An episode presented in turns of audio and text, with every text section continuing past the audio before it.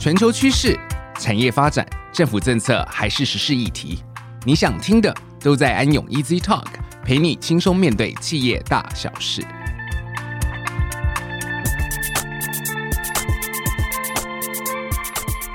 各位听众，大家好，欢迎来到安永 Easy Talk，我是安永的审计副营运长林素文会计师啊，英文名字叫 Kiki。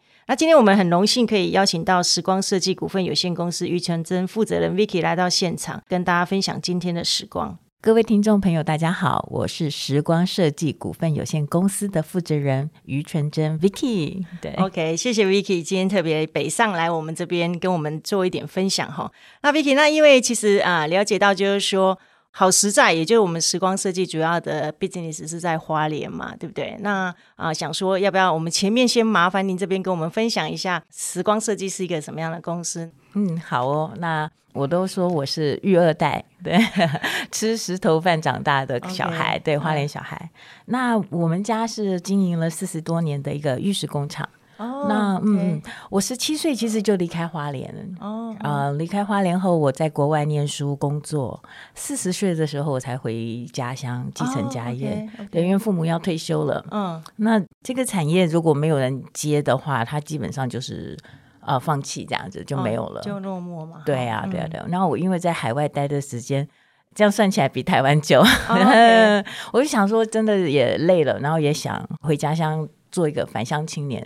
看看有没有更好的机会，这样子哦，很棒哎。确实，因为花莲，我们也注意到，就是说，尤其这一两年来的疫情，因为观光产业，我想国外旅客来的少，那甚至前一两年比较严重的时候，其实国内的旅游也都是停滞的。那想必这样对整个公司的经营应该是有很大的冲击，对不对？会不会？嗯，我二零一五年回台湾的，嗯，那时候花莲市好像还有四百家左右的衣品店。哦，有到四百家。哦，那时候陆客还有来，对对对对对对。OK，那中间就陆客不来了。嗯然后疫情的关系等等，我让您猜猜看，现在剩几家？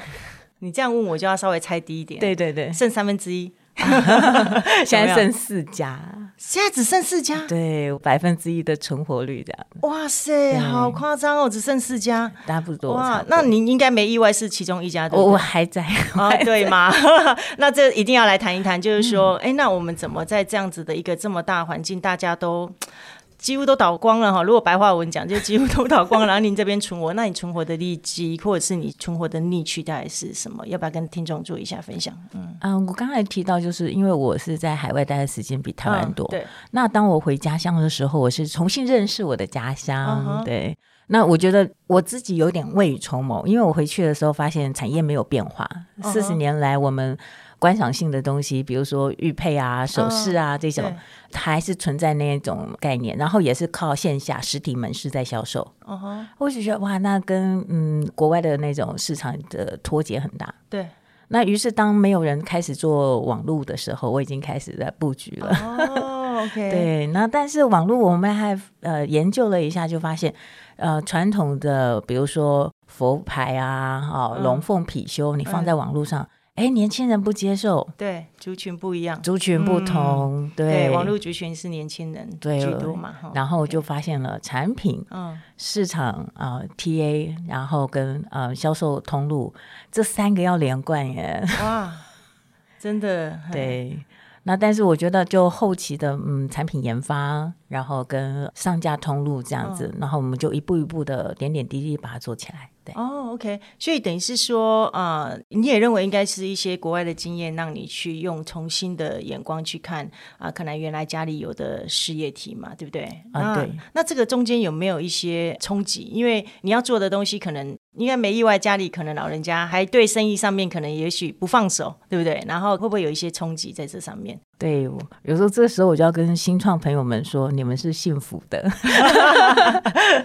对对，因为传产二代的话，你做很多事情，你要跟上一辈交代，嗯、甚至是说，因为你做的事情是看不懂的，嗯，嗯甚至有时候是创新的。嗯、那但是创新这件事是很模糊的，嗯、你不会知道结果在哪里，嗯、啊，要多久？对。嗯所以我觉得我们二代通常是默默的做，uh huh. 等有成绩了再给上一辈交代。哦，oh, 了解，很棒。那不过这中间应该也要有一点信任基础了，因为我相信在做出成绩以前，应该是会有一段啊、呃、黑暗期。对我都不好意思说，对，应该会有一个所谓的黑暗期，对不对？因为当然知道会有尽头，也许会有尽头，那尽头到底多近多远不晓得哈，欸、所以会这个我就要讲了。其实，在中间呢，我有有去询问过很多嗯，像您专业会计师、嗯、或者是嗯，就是前辈们的建议。嗯，但我得到一句话，它非常实际啊、哦，跟大家分享一下：嗯、如果传产不能与时俱进，那该消失就消失。哦，对，我后来觉得不一定是，好像说这个东西一定是要硬撑。嗯，我觉得这个概念也不太好。嗯，那如果说我没有办法做出啊符合现代消费者喜欢的产品，嗯、那我觉得我就会放弃这样子。哦、没错，对，确实产业的竞争真的是很辛苦，光是站稳这件事情可能就很不容易。那更不要说大家都知道，其实产业里面其实变就是不变。对不对？所以我想，疫情前也没人知道会有这么一波所谓的疫情，改变大家的生活方式啦，或者是对很多的产业造成很大的冲击。更不要说你刚提到的整个玉石产业啊，观光类的玉石产业在花莲四百多家可以上到只剩四家，所以真的是很辛苦。那这条路其实我相信各中辛苦是很多了哈。那当然，Vicky 刚刚只分享了一小块，那只是想好奇，就是说整个产业在运作的过程中有没有啊试着找寻一些外部的资源。或者是就像你讲的，哎，你也许觉得说，哎，可能要开发新产品，或用新的销售方式模式去做创新的改变。那这一方面，这整个的过程中有没有一些啊、外部的协助，或者是自己有试着找一些资源来验证，或者是来辅导自己，让自己慢慢的朝向觉得，哎，是这条路越走越稳。嗯，我觉得创新呃要花钱。创新对对，创新要花钱，嗯、但我觉得一定要稳哎，对对，因为小量投入，然后如果市场不接受，其实就要快速的调整。调整，对对，哦、太多资金，我觉得就会让创业者硬撑。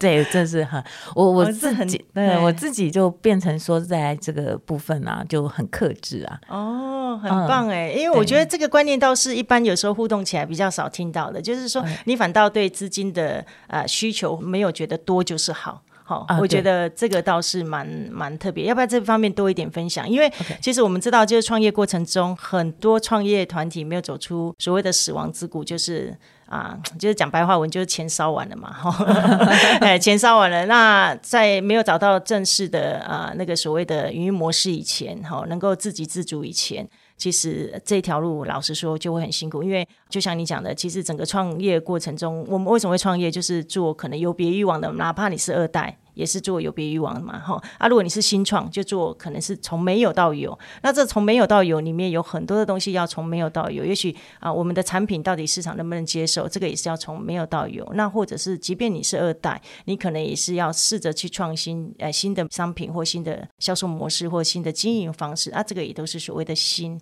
那新的代表什么？新就代表还没被试验过，对不对？哈、嗯，还没有被体验过，或者是说整个利基是不是有站稳了？都老实说，都还在摸索。那这中间呢，其实可能就成本要先付出，嗯，好，可能会有资金的需求。那资金的需求的过程中，是不是最后能够真的能够带来稳定的商机？好，带来稳定的现金流量？这个老实说，在很初期的时候是都。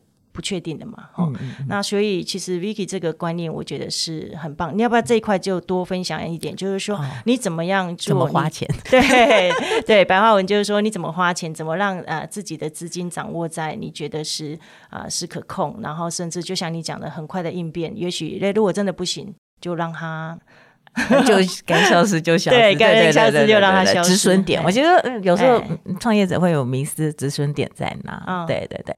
那我要讲的是，我相信，嗯，你的产品能够自己存活，那就是一门好生意。OK，对对对对，oh. 所以我每次开发一代一代的新产品的时候呢，它必须要养活自己。嗯哼、uh，huh. 对。那我的钱到底啊、呃，我有融资，应该算两次哦，oh. 两次。OK，有对外融资。对.就是获得贷款这样子。那我觉得这个钱，我那个时候是因为要第一个我要建立品牌。嗯，uh. 我们传产呢，你就是代工。Uh -huh. 然后没有包装，没有形象，uh -huh. 那对消费者的识别度就不高。Uh -huh. 所以我花了一笔钱在包装啊，然后跟整体的产品的提升，包括网站建构这一块，花了一笔钱。Uh. 这个我就有融资，uh. 因为我很明确，这个是一个投资，对、oh. 对对，长期投资。嗯嗯，对。那再过了一年呢，因为我就想着做 O2O。嗯。嗯，那门店呢，我也要做成体验，哦，都是赶在蛮前面的，哦，对对对，很棒哎。对，那这个部分呢，又再融资一次，嗯哼，对，所以我的融资或者这个大笔资金呢，都会花在这种长期投资上面。哦，OK，对，那在产品的这种淘汰性啊，就会变成是，它必须上一个产品养下一个产品。哦，很棒的想法，对对对对。那如果钱不够，你就忍住，就不能再开发新产品。或者是说是不同的市场，嗯哼，呃，对，产品要养产品，哦，那他钱要花在刀口上，是投资在这种比较长远有效益的事情，这样子。哦，OK，很棒的一个经验分享。那谈一下，就是说你两次融资跟啊，等于是我要取得外部资金嘛，嗯？那这块你跟外部呃，不管资金给予者是债券银行啊，或者是说投资人等等，呃，这方面的互动，你觉得啊，有没有一些经验值可以跟大家做分享？因为要应该理论上要 promote 自己嘛，那同时要取得对方的信任，说，哎，你们值得是一家值得的公司。嘿，嗯，哦，我觉得这个好像，呃，要跟创业者分享的是，它是一个基本功哦，你不能要用钱的时候你再去找人家。对对。早期我可能的心态也跟大家一样，都是很着急的。嗯，那但是那时候就不懂得写财务报表啊，或者是写创业计划书等等。那我就不服输，今年写不了，我明年继续继续，每年写的，每年就是一个这个呃训练自己，而且检视自己的概念去写这种呃财务报表跟计划书。那突然要有用钱的那一年，然后很幸运也遇到信保基金的主任，信保基金，对对对对对，那也是多年的接触下，他就告诉我了一些，就是说修正的地方。Uh-huh. 那我们就会更知道怎么样去呃写出银行要看到的数据。哦，理解。对对对，我觉得这个有时候就是说.嗯，不是你觉得呃我创业我需要，然后你去找银行。嗯，你必须要知道人家想看什么。嗯，那这个东西其实有一个隔阂，就是人家想看什么，跟你觉得以为人家想看什么有落差，对不对？有有有，所以我觉得应该要。我我自己是每年写个一两次这样子，即便没有需要也写啊，差不多。哦、哇，那很棒哎！这真的，Vicky 今天带来几个我觉得很特别的一个分享。例如说，像你刚刚讲的，其实即便创业也应该要停损点，大家都听过投资要有停损点，没想到创业这一块，从 Vicky 的角度的经验分享，也认为就是说，哎，其实。在创业过程中，可能也要适度的要有停损点的观念在经营里面。那第二个呢，就是刚刚提到的，就是企业的经营其实应该都是想要从小哎慢慢的走向大嘛。那这中间过程中呢，其实未来可能会有很多的机会点，会去跟外部，不管是啊银行也好，或者是潜在的投资人也好，哪怕政府机构。啊的一些专案补助的申请等等，可能都需要一些所谓的沟通跟互动。那沟通跟互动呢，一般大家以为说，哎，是不是我我去跟对方用口头报告就可以？哈，事实上 都没有，因为除非你要钱的对象是个人，好是自然人，那当然你可以跟他说，哎，找个餐厅坐下来聊一聊，跟他分享。那你举凡是要透过所谓的机构。好，这个机构不管是叫做银行也好，叫做政府的补助款也好，或者是法人的 VC 创投等等，其实最后都会需要，就是说你除了口头以外，其实他们都会需要有书面的文件。来一层一层的审视，说，哎，那我们要投资的对象或我们要资金给予的对象，他在 business 角度上，哈，是不是够 strong，哈，够 solid，然后是不是真实的表达整个公司的经营绩效？那这一切一切呢，就回到刚刚 Vicky 所讲的所谓的营运计划书，好，一般俗称的 BD，好，那营运计划书的撰写，怎么样把自己公司的好优缺点，当然你不能只报喜不报忧，如果都，哎，如果把公司讲的一切都太美好，然后完全没有缺点，我想这样的说服度。可能也反倒会有一些反向折扣。那财务报表这一块啊，Vicky 是想必你应该不是嗯，没有，不是 那个财会背景嘛？对对。那这一块财会这一部分啊，是怎么学习来的？啊，我先跟会计师报告一下，为什么我一年会有一到两次或三次的这个？嗯、因为其实你面对的，就像您刚刚提到的，有私人的，嗯、有政府，对。对对，然后还有就是呃银行，嗯，对。那所以你写的东西是不一样的，嗯、你要呈现的内容也是不太一样的，嗯、所以我通常是。我要面对今天是私人的，我我写的东西就会白话一点。OK，政府的我们就可以写一些比较符合，嗯，像其实好实在它本身是做一个永续经营，嗯，就是我们家的玉石材呢，它本身是有采用了就是边材料这一块，嗯，所以我就会把这种写进去。哦，对，那如果在面对银行的时候，那我就会更多呈现我在电商的一些数据。哦，对对对，就哦，我觉得这个就是不太一样的一个，就是说写。BT 的一个 概念，对对，了解。所以其实有针对不同的受众，我们有做出不同的 BD 的内容，然后去强化公司各种角度出发的一个优缺点，大概是这样的一个情境嘛，对不对？那、嗯、像财务报表，因为我本身念书的时候是室内设计，那我从业是做珠宝设计，哦、其实财务这一块真的很弱。嗯，那我觉得一定要学。哦，那我觉得，因为你既然创业了，你做生意，那其实前两年真的很痛苦了，对，就是嗯，学了也不懂，嗯，这个这个也是，嗯，我就很坦白的跟大家说啊，嗯，但我觉得嗯。看多了就会，然后、哦、看多了就会，对，这至少这一块有占你一部分的心思，知道对外沟通公司怎么跟大家介绍公司这一块，是你有花心思在这上面。对，我觉得这好像这是你的嗯责任，嗯哼，啊，你不能说我我就是个设计师，我就。看不懂报表，我就不看了，或者说交给别人。Oh. 我觉得，呃，当然，未来如果有合适的运营长，那我其实也一直在找一个创业的合伙伙伴呢。嗯、如果他这一块是比我强的，我很愿意把这一块再交给他。OK，那但在那之前，你就是得自己。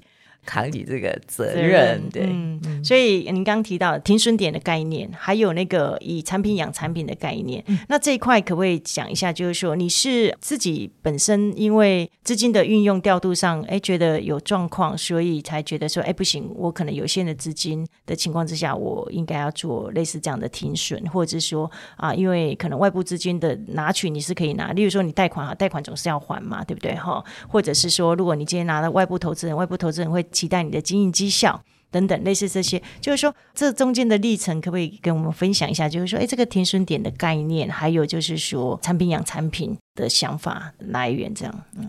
嗯，开发新产品，它首先是要有方向的，嗯。嗯，就是我每天睡前我就会开始搜索 季节性，然后跟现在嗯电商在做广告促销的一个 banner 的，嗯、他们在促销什么，嗯。然后你就用你自己产业的 DNA，嗯，比如说我们家是不是玉石，Okay. 然后玉石是嗯，好像纪念品的概念，嗯，我就往这一块去找，嗯哼，那这就是开发产品的啊大方向，嗯。嗯，那大方向找到了之后呢，接下来就是你的 TA 在哪？哦。啊，对对对对对，解。然后它要多少售价？嗯。嗯嗯嗯，然后这个东西它有点连贯性，三个串在一起之后，嗯、像我们家用玉做成的醒酒器叫醇酒玉。哦、OK，对对，像这样子的东西，它打中了那个喝酒市场。哦，了解。然后在玉上面甚至可以刻企业 logo。嗯，然后他们就变成客制礼赠品。哦，了解。对，哦、那这样很赞哎。对对对对对。我在产品的定位上是有一套这样的思路的，嗯哼，但它其实会有波动哦。比如说疫情来的时候，玉石这个产品就不是民生用品，哇，那真的就销量一下就几乎近零了。嗯，这个时候就得到一个讯息，就是，哎，那你是不是开发疫情相关的产品？嗯，哎。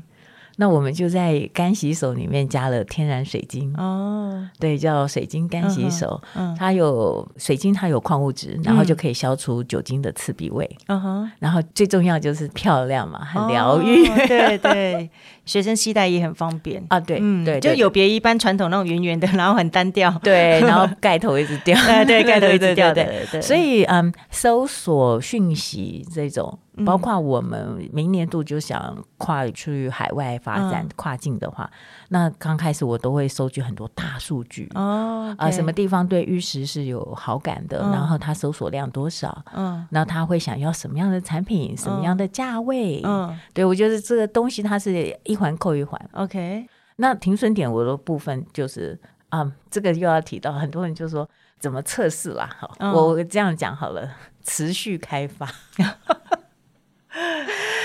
那我讲的是成功案例啊，那失败的有多少呢？嗯，我跟你讲，成功概率只有一成。成功概率只有一成，哎，开发新品的成功概率只有一成。哇，那我们所谓的成功是指说这个产品可以带来正的 profit、正的利润，叫做成功概率，还是说，还是好？嗯，怎么定义这个所谓的定义？哈，嗯。前两年的开发速度真的是很吓人的，嗯、大概就是会写那种开发进度的东西，嗯、然后大概是每个月一个新品哦，每个月一个新品，但它不一定要推出哦。对，就是我讲的，你的市场搜索量到那里跟产品价格，嗯、有时候事实上是这样的，我生得出那个产品。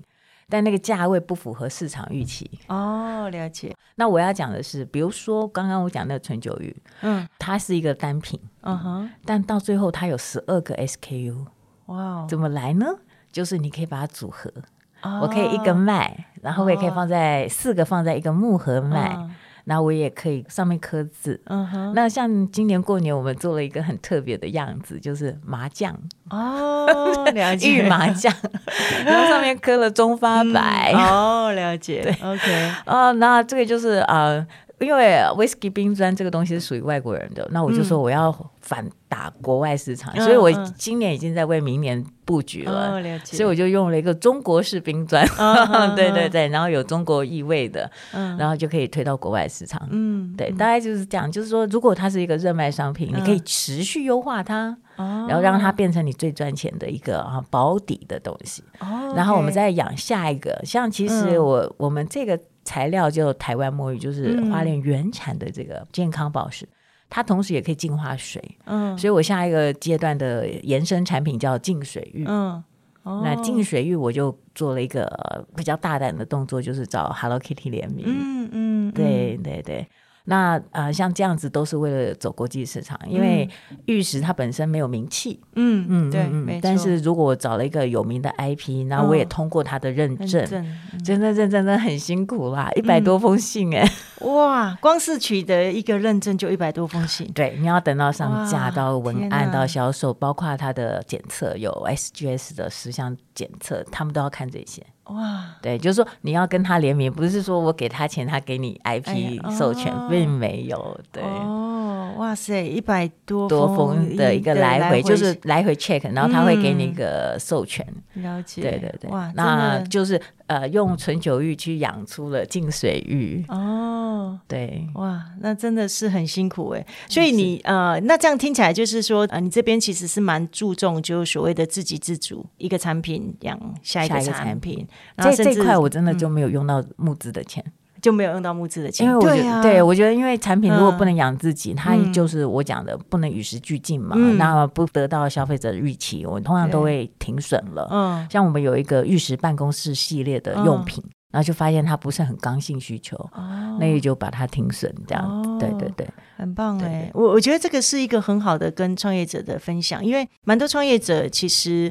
啊、有时候可能就是在摸索商机，或者是摸索产品到底能不能被市场接受。以前，其实可能都还不会像啊、呃、Vicky 有这样的一个啊、呃，也许我或许我纵然想做很大区块或很多样性的一个产品，那也许也要试着先从中找一个可能可以试着带来正的现金流量养自己，然后从小规模再逐渐扩大所谓的经济规模。对，所以我觉得这个是一个很棒的一个做，因为其实过去也遇到新创，其实后来没有走出死亡之谷，都是因为营运资金、自有资金的不足。那你资金的不足，很多时候如果都依赖好，希望透过找资金，不管是 VC 种子资金或者是银行借款，其实这个某些程度都会有它很大的压力。也就是说，可能钱会有烧完的时候，可是你又没有活水可以进来。嗯、所以以 Vicky 这种可以自由活水，然后哎，如果真的需要，你是针对长期性的投资，你才去找外部的，没错没错，让自己的压力也不会那么大嘛，哈。对。那这中间过程中，试着自己的产品养自己，然后有足够的活水进来的过程中，自己可以站稳脚步，然后再试着看，哎，我从国内市场，然后我接下来下一步有可能要走国际市场。好，那当你有机会走向国际市场，真的有那个可能性的时候，也许这个时候你再搭配外部的投资人跟外部的资金，可能。它的水到渠成的一个概念会更明确，对不对？对，我觉得好实在。它初期这个名字，包括它的愿景，就是这样来的。嗯、我们是做的就是口碑形象。嗯、我们的产品啊，像聊一下客制化这一块，对啊，没问题啊。对对，那就是都是买过他单品的人，嗯、然后在自己就公司就克制礼品的时候找我们，哦、或者是他就介绍给他的朋友。哦。对对对对对就他在网站上看到的时候，他自己体验过，他觉得很好。嗯、OK，然后就变成我的大订单都是来自于口碑推广。哦，都口碑推广，都口碑推广，哦、对对对，这很赞的。对，嗯、然后我觉得投资这一块也是，我希望期待到就是说，呃，年底我们会做一档泽泽募资。嗯哼，对对对。哦，你年底会做一档募资？对，我会做一档泽泽募资。哦、那这个部分也是口碑行销的概念，是说，很多人听到我要做募资，就开始来找我合作。因为我这次要募资的一个产品是，嗯，其实我们家一直是往健康产业推广的。OK，对对对，嗯、这是一个玉的刮痧的一个产品。嗯，那再来就是我自己也很好奇的，就是说我要做这个东西，精油业者也来找我，那朋友行销的也来找我。嗯，对他们就觉得说他很想参与这个计划。哦。对，我觉得好实在能够对，就慢慢走出口碑，然后被大家逐渐接受。嗯，对对对，然后推广的又同一个主题，嗯，所以接下来打算做一些群众募资。对对对对，也是为了说，我们以后为了要跨境的时候，有一个比较大的行销活动，给可以给外国客户看。哦 OK，很棒哎。因为其实我也注意到，就是说我们那个时光设计这一块是用股份有限公司的角色去成立的嘛，哈这样的一个事业体系成立。所以这块，呃，Vicky，你的想法是应该是把它成立为股份有限公司，应该是在你这个阶段就成立，还是说在爸爸妈妈就是上一辈的时候？哦，是我成立好实在的时候就。成立对，对，对，对，对，那要不要分享一下事业体系蛮多的？当然我们可以待会可以分享，不过我先听一下 Vicky 是怎么做选择的啊？我一开始就不想要孤军奋斗哦 对对对，但但后来过程中，我觉得如果只能提供资金这一块，我还是孤军奋斗。嗯哼、uh，huh. 对我我后来是成立股份有限公司，然后但是我是希望能够找到。跟玉石方面有共同经营理念的，嗯，okay, 一起合作这样子。对，那这样显然就是啊、呃，可能一开始公司设立的时候，其实 Vicky 就有一些对公司比较长远的想法，就直接设立股份有限公司嘛。对，对对其实，在成立公司前，我是找方向就找了三年。哦，找方向就找了三年。对、欸，那要不要跟大家分享一下这中间的过程、啊、？OK，OK，okay, okay. 嗯。我刚开始来台北上一些创业课程，OK，对，那那从新创的角度，或者是文化部也有一些就是文化经济的一些培育的课。Oh, uh huh. 对对，因为我本身就是做设计，所以文创类型的东西我也接触很多。OK，对，但是他通常就不太会讲到商业模式这件事。哦，理解。所以我又去报名了，就是 创业课程。对，嗯、那创业课程给我的学习包括制作简报啊，哦、包括看财务报表啊，这些都、哦、还有专利。嗯，这是又是另外一套。嗯、对对对，那最后最后你自己要消化。哦，嗯，你自己要消化，嗯、所以才会变成说，我一开始就成立股份有限公司。嗯，对，嗯、就是嗯，我觉得找方向找对了，你坚持才会更久。嗯嗯，嗯有时候我觉得嗯不够坚持，可能是想不够清楚。嗯，嗯有些人就觉得每年这样子，我说其实因为就是我想清楚那个永续经营。嗯，我不管是自己。产业的痛点，我有没有做调整？还是说未来市场我看到哪？嗯，这两块我都想好了哦，所以我就会很稳健的，一步一步走，自己设定的目标是长远一点的，嗯哼，那你就会走得更久一点。嗯，对对对对。那当下的困难通常就会变成比较短暂一点。哦，有道理，有道理。所以等于是你在创业之前，你就先做足了功课，因为你说你大概花了三年时间在摸索创业的方向性啊，或者是主题，或者是这中间你也上了非常多的课，去带给你很多的刺激跟学习，对不对？对我我希望，嗯，真的我就不建议创业。总结糟糕，怎么会这样呢？听完了之后，反倒是不不建议创业。就是如果没想清楚，我建议先上班。嗯啊，大概是这样。我要讲了，嗯、对对，讲太快了，就是 还没有准备好，先不要创业。嗯、我们先边上班，先学经验。嗯，对，其实我我公司一直在维持三到五个人呢，哦、我就很小规模，然后中间是来来去去。OK，, okay 来来去去的原因就是，嗯、我就是要跟大家分享，就是说，嗯，如果要进来这家公司，然后新创都是很辛苦的，嗯、没错。其实想清楚进来了。就很好，像我们家的店长现在第三年了。哦，okay、对对对，那我们的配合度就是百分百。哦，但中间来理念认同，理念认同，先沟通理念认同，对，嗯、就是赶工的时候就一起加班，然后。嗯嗯，欢乐的时候我们也一起欢乐的。那我的意思是说，年轻的我当然请了很多年轻的一些大学生毕业的啦，或什么的。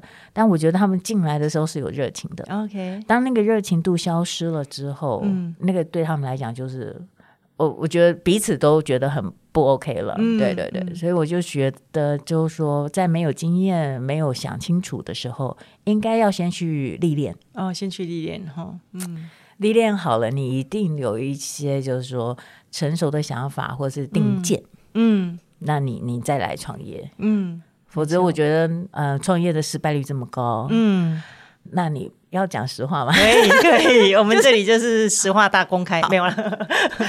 那因为你创个业，然后负债一堆，真的，对，那我觉得那个后面再去上班，我、嗯、我觉得那就两回事了。嗯嗯，确实，嗯、对对对。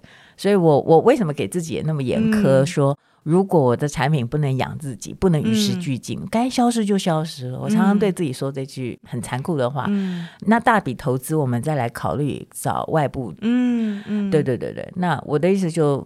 跟创业者讲，就是说，对自己越严格，嗯、那对想法越成熟。嗯，这个东西，我们我们这样讲创业之路，才能够成为那百分之一。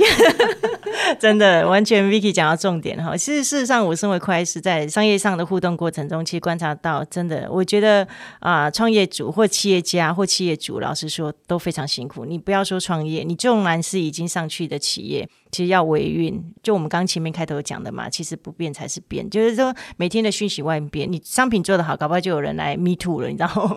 哦，或者是说啊，整个环境的改变或科技的发展，都有可能使得那个企业在营运的过程中，即便你已经所谓的创业成功站稳了一段时间，其实随时随地都在面对讯息万变的一个环境。哎，那所以我们谈到企业如果要永续，其实某些程度挑战是很大的，更不要说清创。所谓清创，就是说你可能有创业的 idea，可是这个 idea 这个是不是有市场商机？哈，然后消费者是不是接受？这个可能都还要需要相当长的一段时间去运营，才知道能不能站得起来。那这个过程中呢，其实资金的运用跟使用是很重要。可是你创业初期，在你还没有打出名号以前，其实确实，好，所以我们才想说，其实创业的筹资里面，初期很早都是三 F。哦，三 F 就是 friends，然后朋友，然后家庭，然后再来还有就是可能相信你，因为可能跟你互动而愿意的 force，好 force，我们就说傻子的概念，大家就不外乎这三 F。那这三 F 过程中呢，其实啊，我的个人也有一些经验观察到哈，就是有朋友好在自己创业。啊，结果前面初期呢，需要资金嘛，就找朋友投资，结果朋友失和，因为不赚钱。哦，不赚钱的情况之下，其实到最后可能朋友都还会来说，哎，你你你财务报表，他他想要了解，嘿，到底钱是怎么花完的？而殊不知，其实在光是在初期要。试营运，了解自己的产品，了解自己的创业 idea，市场是不是接受？光这一段可能就花掉很多钱，更不要说，其实整个新创里面，其实大家都知道有所谓的啊，产品在损益两平以前有很大一段的所谓的死亡之谷。那死亡之谷是不是很多的人都在那边阵亡？也许就是 Vicky 讲的百分之九十九都在那边阵亡掉了。哎，那你初期一定是只有资金嘛，加上三 F 啊。如果你是来自家庭的，来自自己的，其实创业如果没成功，老实说啊，拿出来钱亏掉就算了，就害怕就是。背后面还背了一些负债是没有办法清偿的。不过这里也就谈回来，就是说公司形态的设立的重要性，然后因为其实我们商业其实以台湾来讲，其实我们的公司的组织事业啊事业形态的大概就两大类嘛，一个就是所谓的商号，就用商业登记法设立的，大家常听到的行号，那再来就是依照公司法去设立的。那 Vicky 选择了一个很好的一个股份有限公司。那股份有限公司它有个好处，就是股份它其实只要你有找到适合的合作伙伴，其实你是可以透过发行新股。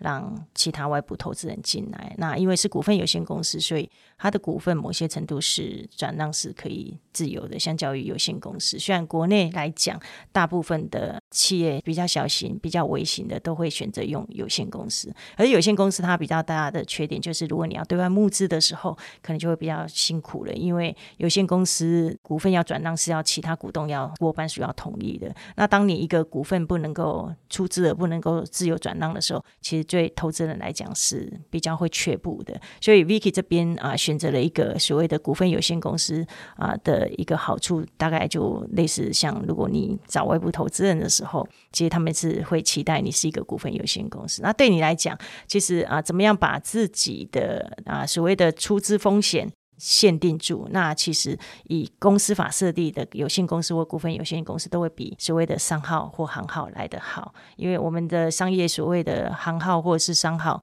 那一种大概就是没有法人格，所以个人就等于那个商号或行号那边就会是无限责任。可是如果是公司制的话，它大概就是一个。有限责任，嘿，有限责任就是以出资额为责任。那当然就看你中间过程有没有个人在借钱进去给公司啦，哦，或者是帮公司做呃背书不担保。那如果有，当然就会会我们刚刚讲到的，你不是只有出资额亏光而已，你还后面可能会承担一些有别于出资额以外的损失啦，嘿，或者是说，哎，也许公司都收起来，你还有一堆款项还没还，呵 呵会有类似像这样的情形。真的创业也是一个很大责任。那因为我们除了刚刚你提到的前面。的呃，创业的辛苦之外，那有一个特质就是身为女性，好，那我其实也觉得不应该刻板印象，觉得女性创业就好像比较特殊，要拿出来谈哈。性平这个议题应该在台湾算是，我觉得议题算大家觉得说，哎，可能不见得有那么明显的差异哈。可是呢，我觉得再怎么样，其实女性创业者相对是比较少数。那因为我想说，哎，基于比较少数，不晓得就是说，Vicky，你身为一个女性创业者哈，那有没有一些从女性角度出发啊特别的经验，今天值得跟大家分享哈？不管说诶是优势，还是觉得诶可能不是那么具优势。那再来，当然，因为我想你同时也有一个很棒的身份，叫做妈妈嘛，嘿。小孩都是妈妈最挂念的，所以在承担一个创业这么这么繁重的一个责任之下，那身为母亲，然后可能家庭这一块的一个均衡，所以大概就两个两个问题问一下。好哦，好哦，那我我想分享一下是，嗯，我很幸运创业的时候，小朋友刚好也就在一个是十二岁。那进入国中的这个阶段，青少年嘛，那时候我就觉得，嗯，可以保持一点距离，距离产生美感。哦，oh, okay. 然后我把小孩当成我一个员工的概念。哦，oh, 对，我所以提前让他们就进入职场。有有有有有，我就就是用员工的管理方式跟小孩沟通。哦，oh. 对，我不管是他的作业安排啊，嗯、生活安排，那通常创业女性你辛苦一点，可能就是。早一点为他们准备早餐，嗯、然后呃，假日的时候陪伴他们的这个优质时光，嗯哼，对对对，然后剩下的时间我都交给老师，跟老师保持很好的沟沟通，这样子，嗯、对。那我觉得小孩能够在中间也学习到、欸，哎，嗯，我我真的觉得小孩现在小孩太幸福，嗯，那太幸福的原因是父母做太多，哦，对，对对对，我是我我我们在加工的时候，有时候我我们接很多客制订单，嗯，那客制订单通常有时效性，嗯，所以他们会陪着我半夜在那边贴标签。哦。那小孩子有没有问过妈妈为什么要这么辛苦，嗯、就走创业这条路？其实还是他们其实对创业这个还没有概念，嗯嗯、只知道就是说，对我我觉得维运一个，对对对，我我通常这个嗯，就是说不管我自己创业转型，那在这过程中，别人看叫做辛苦啦，那我自己觉得就是甘之如饴、嗯、啊，对对对。然后在跟小孩的互动过程中，他们获得更多的是成就感哦。对，因为他被赋予责任，然后可以把责任真的完成。对对对、嗯，所以我们在一起贴标签啊，做什么就是闲聊，嗯，还是我们生活的一部分哦。对，然后他也觉得妈妈做的东西，他后来慢慢的、慢慢的。其实最难说服的是家人哦，创业最难说服是家人。没错，不管我的新产品啊、新东西，其实刚开始因为可能都嗯，总觉得妈妈是因为太忙了，然后产生这些东西。事实上，他对那个东西是有排斥感的哦，他们是有排斥感的，因为占据了我对对对我们的时间啊。对，然后我我真的就嗯，我看一下，现在创业五六年了，对对对对。我女儿现在也高一了，才开始接受我的东西，哦、然后才觉得说这个东西她可以分享给她自己身边的朋友。哎，哦，对，而而且我觉得她认同感的关系是因为她参与的越多。哦，OK，对对对，我觉得嗯，提早在家庭互动这一块，我觉得啊、呃，女性创业者不要想太多，也不要觉得亏欠小孩。哦、oh, 对对，我觉得这个亏欠感是很不必要的，是因为你只要把那个感觉，嗯、比如说我提早一个小时起床给他们做早餐，嗯、或者是呃我准时回家帮他们，像我们家就周末就是咸酥鸡之夜，oh. 看个电影，oh, 对对，oh, oh. 你你你想一些方法去给他们更优质的陪伴时光。会比你产生愧疚感好，呃，而且我通常工作的时候，我们就是不用呃挂念的，对对对。然后当回家的时候，就好好相处。哇，这样子很棒哎！所以等于是全家都有支持创业这一块。后期，后期，后期，我觉得有些东西可能您初期持续做，嗯嗯，当然包包括我们现在的长辈们就。我今天来录音啊，或是这个消息透露回家族的话，他们就认同感又多一点。对对，我觉得很多东西，嗯，二代或者说什么，就当然，如果订单或者是销售能够成长，那是一部分。嗯，嗯，那如果我能够在二代把这个产业做出一个差异化、嗯、名声，嗯，啊，我觉得这一块也是我希望我能带给产业、带给家里一个，就是说。嗯，更好的期待吧。嗯，OK，很棒哎。所以我觉得刚 Vicky 谈到一个很好的重点，就是说创业是很辛苦，那成功率百分之一，那中间怎么样让这个创业可以自己成为那百分之一？那以 Vicky 的做法就是啊、呃，做中学之外呢，其实在进来之前有做足了功课，对不对？很明确知道自己公司的发展跟方向。然后再来就是很清楚的知道，就是说要稳中求成长，对不对？稳定中求增长，审慎乐观的经营自己的企业啊，不要只为了创业而创业，对不对？对，有某些层次这样，要很清楚知道自己为了创业的目的是什么。啊，我我觉得它分两点，嗯，OK，两点就是。呃，如果是为了什么自由啊，不想上班啦，这个千万千万不要创业啊！对对对对，或是为了梦想，我觉得那个就是这，因为我之前做文创的，梦想如果没有一个财务报表实际的这个商业模式支撑，真的就很短暂，嗯，昙花一现，对对。OK，那再来就是寻找到那个叫。市场痛点，市场痛点，对，就我有一个新的产品，或者是我找到一个市场上它正需要的产品，嗯，那我们进入，嗯，哎，这一面我觉得也是大的，嗯，对对对对，我觉得就是两点，一个就是说我心态是要有一个健康心态，嗯，我找到一个商业契机点，嗯，然后我有这个产品，嗯，那我我去试看看，嗯，那另外一个就是我看见了市场。需要那个东西，嗯嗯，嗯，对对，需要一个服务，这样.大概是这样子，嗯，了解，好啊，非常棒的分享。那我们今天很谢谢 Vicky 来到我们安永 Easy Talk 的一个现场哈，好，谢谢各位收听，那我们下次见喽，谢谢 Kiki，也欢迎大家来花莲的时候来找我们玩哦，谢谢。